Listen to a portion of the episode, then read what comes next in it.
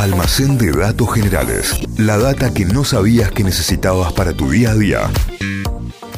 Levantamos la persiana, abrimos el almacén de datos generales. Muy bien, lo adelantábamos recién. ¿Cuáles son las cosas más rápidas creadas por la humanidad? Eh, Recién decíamos el internet de no sé quién. un no. hit de Bizarrap. No, no, tampoco es la banda de Carlitos haciendo covers de hits cuarteteros. tampoco son, son rápidos, pero no son lo más no rápido. tan rápido. Claro, no tan Wow, rápido. Wow, wow, no tan rápido.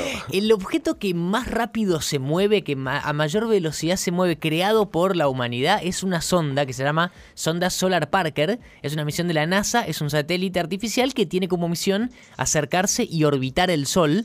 Va acelerando cuanto más cerca está del Sol. El año que viene se estima que llegue y que pase los 690.000 kilómetros por hora. Eso es lo más rápido Claro. que existe en, la- en el universo. Después viene otro satélite, otra, otra nave, la sonda Juno, que llegó el año pasado a 265 mil kilómetros por No, hora. bueno. Y tercero, para completar el podio, ¿qué quedó? Para cerrar ese podio, Eh, ¿Qué quedó?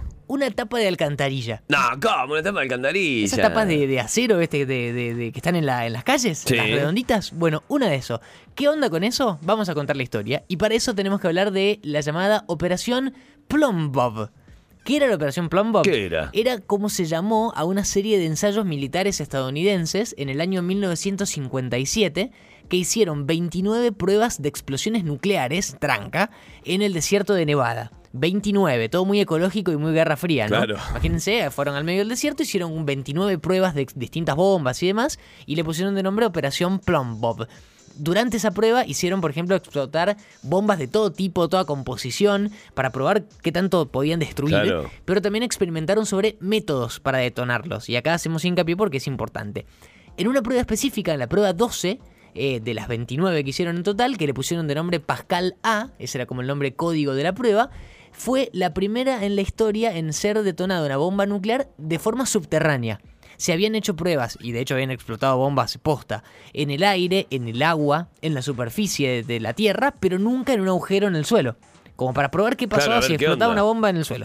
Así que bajo todo eso probaron eh, este, esta investigación bajo las órdenes y los cálculos de un doctor llamado Robert Brownlee. Ya me está dando mucho miedo esto, porque eh, ya Sí, estamos hablando de, imagínense. explos- de explosiones raras, ¿no? No es que te dicen, ah, no, pero te tiraron acá un par de pirotecnias. eh, en un pozo, bombas nucleares, Mm, todo. chicos. Para esta prueba Pascal A hicieron un pozo que tenía un metro de diámetro, o sea, no era tan grande, pero tenía 150 de profundidad, o sea, era profundo. El pozo en el medio del desierto, metieron la bomba en el fondo del pozo y la detonaron. El pozo estaba abierto, estaba Claro. lleno de instrumentos que iban a medir el poder de la bomba.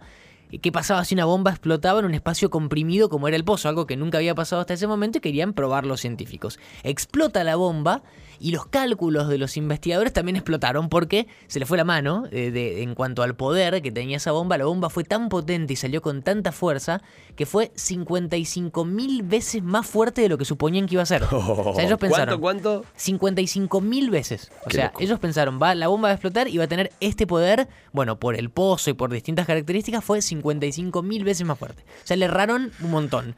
Entonces, según los investigadores, bueno, que estaban ahí, también contaban que cuando explotó salió una columna de fuego del pozo que tenía 100 metros de alto. Bueno, se asustaron un poquito con la prueba Pascal A, pero el doctor Robert Brownlee fue más allá y planeó una segunda parte de este experimento que le puso de nombre Pascal B, no se mató mucho con el nombre, que consistía básicamente en lo mismo. Un pozo de un metro de diámetro, de 150 de profundidad, la bomba al fondo, los instrumentos, pero el pozo iba a estar tapado, sellado, en vez de abierto Ah. cerrado con una placa de eh, acero que pesaba 500 kilos, que tenía 10 centímetros de grosor y un metro, casi un metro y medio de, de diámetro, que era un poquito más grande que el diámetro del pozo. Iba como esa tapa a sellar el pozo.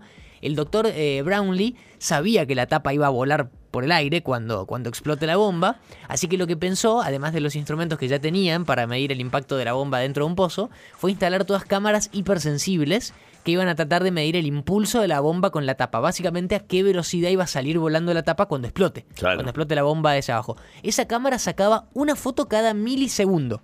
O sea, por milisegundos sacaba una foto. O sea, sacaba mil fotos por segundo. Eh, estaba toda lista la prueba, explota la bomba, detonan ruido, fuego, quilombo, pero nadie veía la tapa. No. ¿Dónde quedó la tapa? van a revisar las cámaras Y la después de la tapa, explosión. viejo, pesa como 100 ki- 500 kilos esa tapa. revisan todo eh, eh, y ven las cámaras y, y se dan cuenta que, ¿se acuerdan que la foto, eh, esta cámara sacaba una foto cada milisegundo? Primera foto estaba la tapa ahí. Segunda foto, nada, ni sombra de la tapa. O sea que O sea, entre el primer y el segundo segundo, el segundo segundo, valga la redundancia, voló. El desapareció. segundo milisegundo. En el era- milisegundo. claro, en la segunda foto ya no estaba. Ante esta data, el doctor Brownlee y su equipo hicieron los cálculos y determinaron que la tapa, esa enorme de acero que pesaba un montón de kilos, pesaba 500 kilos, salió disparada a 60 kilómetros por segundo. O o sea, por segundo, ¿eh? Claro. es decir, 241.300 kilómetros por hora.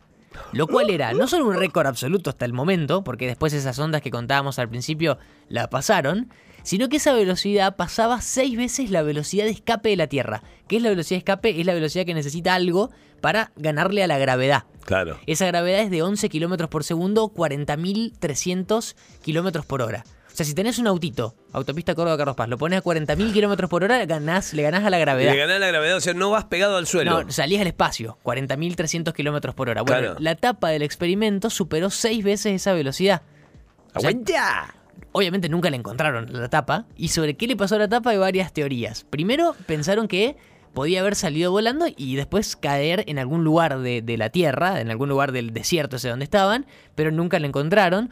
Otra que con esa velocidad realmente salió, escapó de la gravedad, se fue de la Tierra y ahora está orbitando en el espacio esa tapa de acero en algún lugar, pero de todas formas la más acertada y la que más cree el equipo, eh, y que la, la sacaron al toque además, es que se desintegró por la fricción. Cuando salió tan fuerte, cuando intentó cruzar la atmósfera, se desintegró por la fricción.